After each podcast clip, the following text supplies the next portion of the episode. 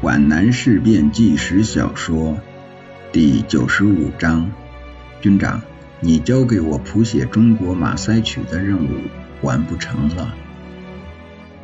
战争并不排斥爱情，却在干扰爱情。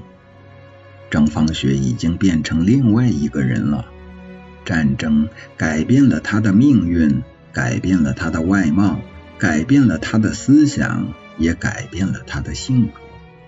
整整一个星期的摔打，他变得与过去判若两人了。他在风啸雨后中摔过几十个跟斗，他在炮火中也抢救过几十个伤员。知识、灵敏、忠心和爱情。使他很快就变成了一个合格的护理人员，全身心的投入到九千人的大搏斗中了。个人的那些琐碎的感情变得异常渺小了。他以整体的欢乐为欢乐，为整体的悲伤而悲伤。当他在星坛前线救护的时候，他已经开始体验到革命者常说的那两个字：忘我。才懂得什么叫胸怀忧国志，不问家与身的含义，才理解了他的父母如何能丢下他这个十几岁的爱女而奔赴刑场。有几发炮弹在他们的队伍的右前方炸开，硝烟散去了，尚未化作灰烬的树兜和茅草冒着青烟，空气里飘过来硝烟的焦糊味。他向那里扫了一眼，他看到了什么？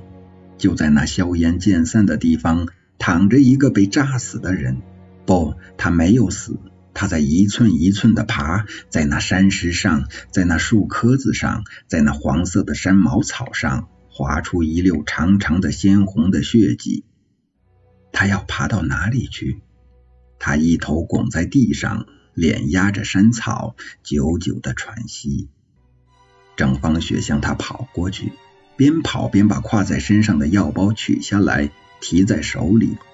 那伤员挣扎着，扬起脸来，凝视着军部所在的方向。同志，你不要动。郑芳雪半跪半蹲的伏在他身边，满身血迹，他不知道他伤在哪里。我给你包扎。他慌乱的打开药包。不要，不要！伤员有些歇斯底里，声音嘶哑的叫着。我有紧急任务，我要见军长。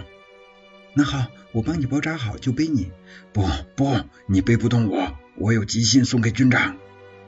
伤员怒气冲冲地推开郑芳雪的手，他的嘴角里泛着血沫。他用一只没有受伤的手伸到满是泥污和血迹的胸前，想把军衣上面的口袋的扣子解开，但他的手颤抖的厉害。他喘息着，呻吟着，撕扯着，发疟疾似的哆嗦着。郑芳雪不知道他要干什么。快点吧，快点吧，信，懂吗？他怒气冲冲的瞪视着这位漂亮的女护士，觉得她太笨了。这是林科长写给军长的信，让我快一点，他妈的！他的眼里竟淌出了血泪。林科长的信。郑芳雪悚然一震。他在哪里？你管这些干什么？伤员恶狠狠地叫道：“快把信帮我送给军长！”郑芳雪醒悟过来似的，帮助伤员解开被血凝结后粘住的扣子。一封三角信已经被血渗透了。伤员的身体僵直的扭曲着，痉挛着，显然他忍受着极大的痛苦。一股沉重的血腥气味刺进了他的被硝烟弄麻痹了的鼻腔，他有些晕眩。同志，郑芳雪不知如何处理这种局面才好。去送信，把伤员丢在这里。你还磨蹭什么？还不快走！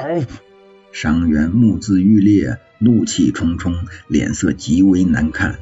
你快！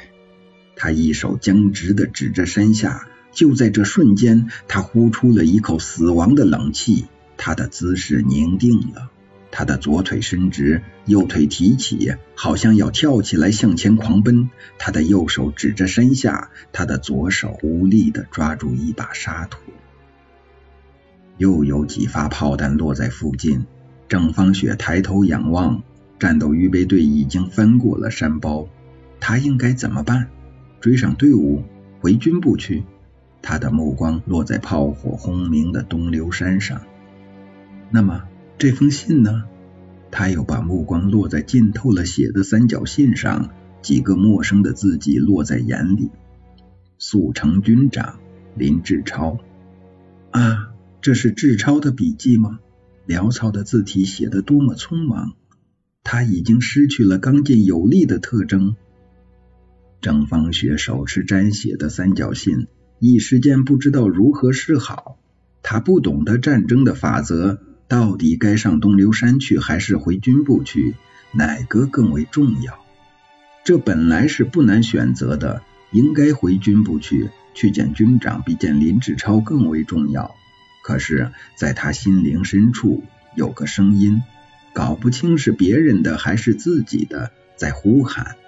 你如果错过这个机会，就再也见不到他了。这是震慑心灵的声音。对我绝不放弃这次见面的机会，哪怕是死也不放弃。郑芳雪转身向东流山主峰奔跑，她一下投进了林志超的怀抱，像在高坦工兵连连部那样，又闻到了他那男子汉的气味。啊，我多幸福！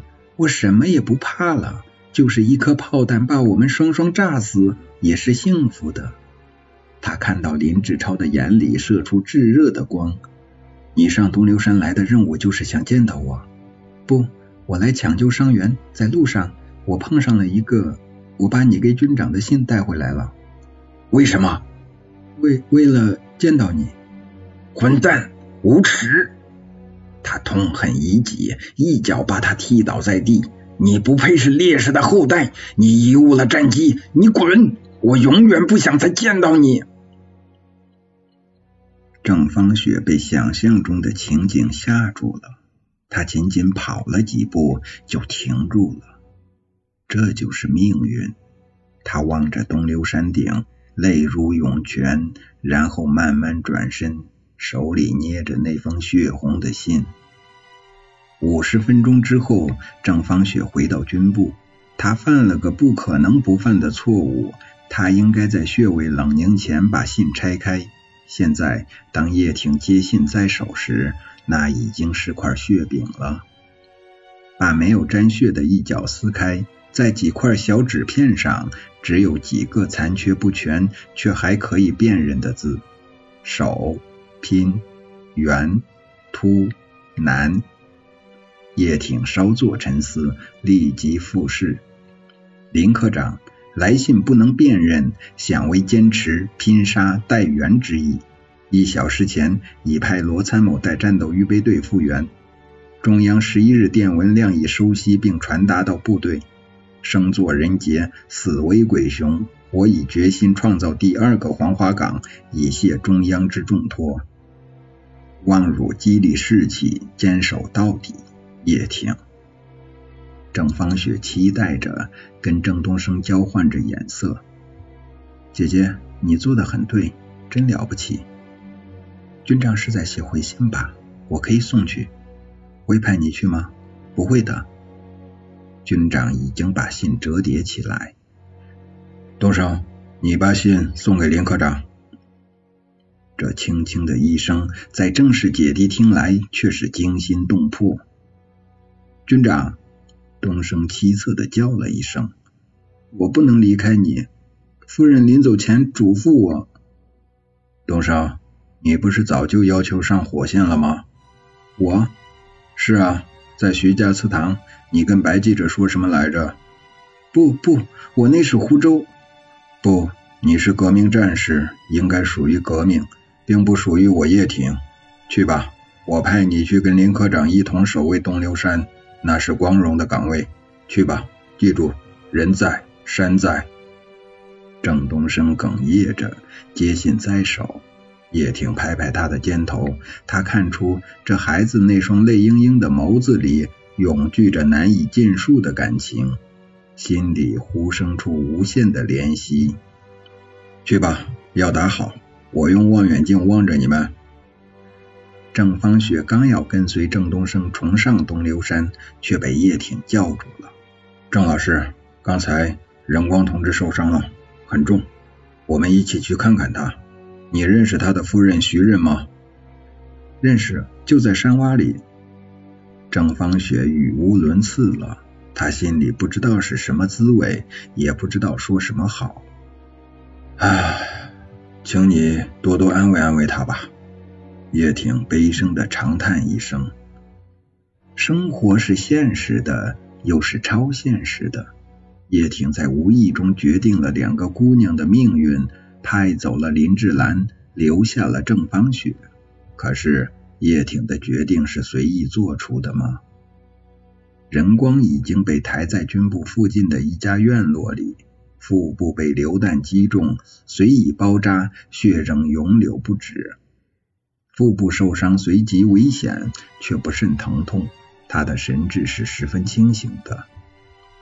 叶挺步履蹒跚的走到任光面前，蹲伏下去。他是深深了解任光的，在法国，他曾热忱的参加了罗曼·罗兰所主持的反帝同盟的工作，在巴黎曾为祖国募捐而举行过多次演奏会。他曾告诉叶挺，他所崇拜的诗人是马雅科夫斯基，他所敬仰的音乐家是柴可夫斯基。军长，你交给我谱写中国马赛曲的任务完不成了。叶挺死死地抓住作曲家的手，气噎凶色。石井坑里洒满中华民族优秀儿女的血，历史罪人总要偿还的。任光的眼睛黯淡下去，郑芳雪站在旁边束手无策。她并不特别悲伤，她见的已经太多了。军长，救救人光吧！徐任惊骇的看着任光那惨白的脸和渐渐弥散的凝定的目光，转身抱住叶挺，颤抖着喊叫着，呻吟着。叶挺无能。他觉得一阵黑黝黝的电击猛力打在身上，袭来一阵哽咽。对死难烈士，只能以死相报。郑芳雪急忙把徐任从军长身上拉开，两人相抱而哭。叶挺军务繁重，不敢在悲伤中沉浸过久，他默默走开去，拼死之念在他沸腾的热血里燃烧。